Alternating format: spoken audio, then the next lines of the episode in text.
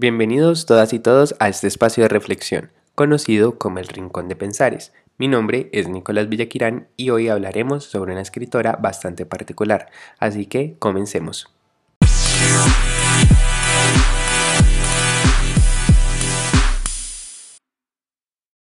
Adela Cortina es española, oriunda de Valencia, estudiada en Filosofía y Letras por la Universidad de Valencia. Ha alcanzado el título de doctora en Filosofía, se ha desempeñado en la academia como profesora en la Cátedra de Filosofía Moral, ligada a la economía, la discriminación de la mujer, la guerra, la aporofobia y la ecología. También tiene trayectoria como escritora, en la cual ha publicado diversidad de libros sobre ética y filosofía. Debido a sus grandes aportes académicos, ha sido investida como doctora honoris causa por la Universidad Jaume I de Castellón en 2009 y por la Universidad Politécnica de Cartagena en 2012. En este espacio nos concentraremos en su fase como escritora analítica, hablando sobre su obra Ética Mínima, Introducción a la Filosofía Práctica, en donde aborda la ética como filosofía moral, libro que fue publicado en 1986 año en el que España y Portugal se convierten en miembros de la Comunidad Económica Europea, donde también Estados Unidos bombardeó a Libia, donde ocurrió el trágico accidente nuclear de Chernobyl y donde hubo el sobrevuelo del cometa Halley década en la que el escalonamiento de la tensión entre Estados Unidos y la Unión Soviética era más fuerte, en la que al mismo tiempo se demostró la incapacidad del hombre en controlar el riesgo inminente de la técnica nuclear. Ética como filosofía moral parte de un contexto de tensión, división y polarización, que da paso al silencio eclipsando el diálogo cuerdo y provechoso, el cual a mi parecer, se dirige a retar a todas las personas a que den un paso más allá de sus narices para entender lo que es la ética, su importancia y su aporte al ser humano. Cortina dice, y abro comillas, la ética es una incomprendida, y tal incomprensión la está dejando sin qué hacer, es decir, sin nada que hacer. Por lo tanto, la autora, su argumento se estructura a raíz sobre qué es el quehacer de la ética al cual responde en que la ética, aun cuando prescinde de condiciones como la moral, de la historia, del análisis lingüístico o de las ciencias, posee su propio quehacer, el cual solo como filosofía puede realizarlo, es decir, solo como filosofía moral. En su argumento sostiene que la ética no es lo mismo que la moral, pero no por ser distintas son excluyentes, sino, al contrario, en sus diferencias se identifican y se conectan. Así entonces, la ética debe ocuparse de lo moral en su especificidad sin limitarse a una moral determinada. Es decir, no como lo hacen las disciplinas como la economía, la psicología o la biología, pero además de ello debe dar razón filosófica de la moral. En otras palabras, se hace indispensable que justifique teóricamente por qué hay moral y debe haberla, o confesar y decir porque no hay razón alguna para que exista.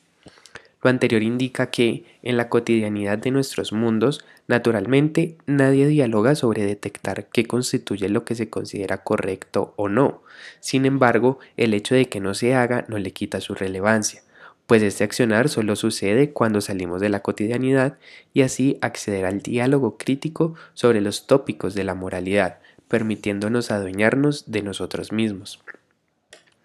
Pensemos por un momento en nuestra sociedad. Podemos pasar toda la vida sin cuestionar lo que se nos enseñó, lo que se debía de hacer, lo correcto y lo que debía de evitarse, lo incorrecto. Pero de ser así, estaríamos perdiendo la posibilidad de transformar nuestras propias realidades. Por ejemplo, ¿Qué sería de nuestra sociedad si nunca nos hubiésemos cuestionado y defendido sobre el rol de la mujer como figura de poder en el ámbito profesional y académico que en cuyo momento estaba sometido arbitrariamente a cuestiones del hogar?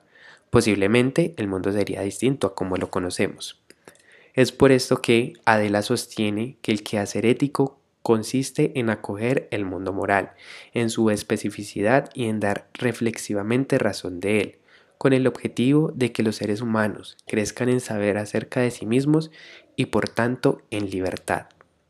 Aún así, esto no es tarea sencilla, por lo que para poder ejecutarla se requiere de una peculiar vocación, la cual no siempre se encuentra en quien oficia como ético. Así como, por ejemplo, quien estudia medicina debería tener la vocación de contribuir al servicio de la sociedad,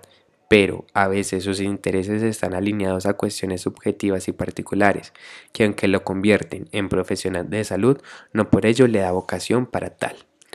La vocación a la que se refiere Cortina resulta de los pilares que sustentan el quehacer ético, los cuales son el interés moral y la fe en la misión de la filosofía.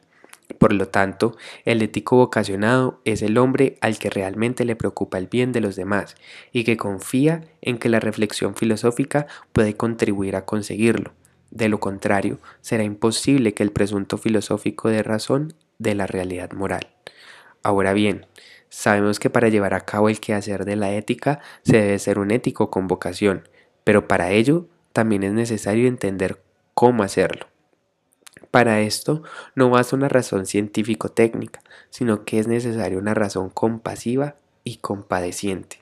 Esta combinación de razones, si puedo llamarlo así, es lo que aleja al ético a no rayar en ideas como el relativismo, sino, por el contrario, lo ubica en el punto de apreciar y respetar las diferencias, en saber entender y apreciar toda esa amalgama de colores entremezclados que surgen en los extremos tan opuestos. Por ejemplo, como ilustra Cortina, no solo puede comprenderse que existe el primer y tercer mundo, los cuales generan necesidades y preferencias distintas, también hay que ser conscientes de los distintos grupos de edad, las agrupaciones profesionales y las diversas percepciones de ideales de vida. Con el reconocimiento de lo complejo, es decir, con la combinación de razones, Mal sería hacer reducciones del mundo en el que vivimos, pues esto desemboca en un falso realismo conformista, que se traduce en la aceptación mediocre de que la razón práctica es estratégica, y así como dice Adela, no existe más debe que lo que hay y lo que hay son hombres movidos por intereses egoístas. Por lo tanto, no someterse a la razón estratégica, es decir, descubrir aquella razón que no se pliega a los expertos, permite comprender el grado de conciencia moral que para el humano constituye el quehacer o tema ético de nuestro tiempo. El quehacer ético, y como se ha expuesto, va ligado al interés por el bien del ser humano, y esta ha sido abordada por medio de dos grandes preguntas que son fieles a la, a la preocupación ética, las cuales son ¿qué podemos hacer para ser felices? y ¿Qué debemos hacer para que cada hombre se encuentre en situación de lograr su felicidad? Ambas preguntas abordan el mismo tema desde el interés individual y colectivo, y su distinta percepción las complementa. El ser feliz no se reduce a un quehacer individualista, sino que por medio de la reflexión ética se ha intentado responder a los interrogantes a través del diálogo. Pero, ¿por qué? Porque si bien la moralidad sigue siendo la autonomía de la persona, dicha autonomía no se entiende en el ejercicio solitario, sino que se ejecuta a través de diálogos intersubjetivos, pues nosotros, como seres vivientes, tendemos a construir por medio del diálogo lo que constituye nuestro bien y por ende la felicidad. Por lo tanto, es erróneo pensar que los hombres como individuos pueden acceder aisladamente al bien. El diálogo hace parte de nuestra intersubjetividad, pues permite construir entre personas lo que pensamos como bien y esta construcción a su vez es el resultado de un ejercicio reflexivo, colaborativo, sustentado en las razones que comprenden al ser humano, no solo en esa razón técnica, sino también en aquella que es capaz de comunicarse, de comprenderse y de compadecerse. Ya para finalizar, volviendo al año de publicación de esta obra, 1986, pensemos en aquella época donde se veía un ambiente de tensión entre opuestos políticos que diferían en muchos aspectos. Esta disputa produjo divisiones en el mundo y con ello el aislamiento de pensares, por lo tanto la imposibilidad de diálogo. Puede ser, y es en mi juicio, que el libro de Cortina es una guía para ese mundo polarizado, en el que la construcción de un bien humano se veía socavado por divergencias ideológicas, las cuales, al fin de cuentas, no generan un enriquecimiento del ser, a menos que como personas sepamos apreciar, por medio del diálogo, la comprensión de que los opuestos se conectan y se unen. Además, el hecho de que el libro responda a una realidad de hace ya casi 40 años no significa que no pueda ser aplicado en nuestro mundo contemporáneo, en donde la división y la se arman movimientos más fuertes, a los cuales como éticos de vocación debemos de saber superar para construir ese quehacer que necesitamos, el cual es el bien del ser humano. Muchas gracias por escuchar este espacio de reflexión y feliz noche para todas y todos.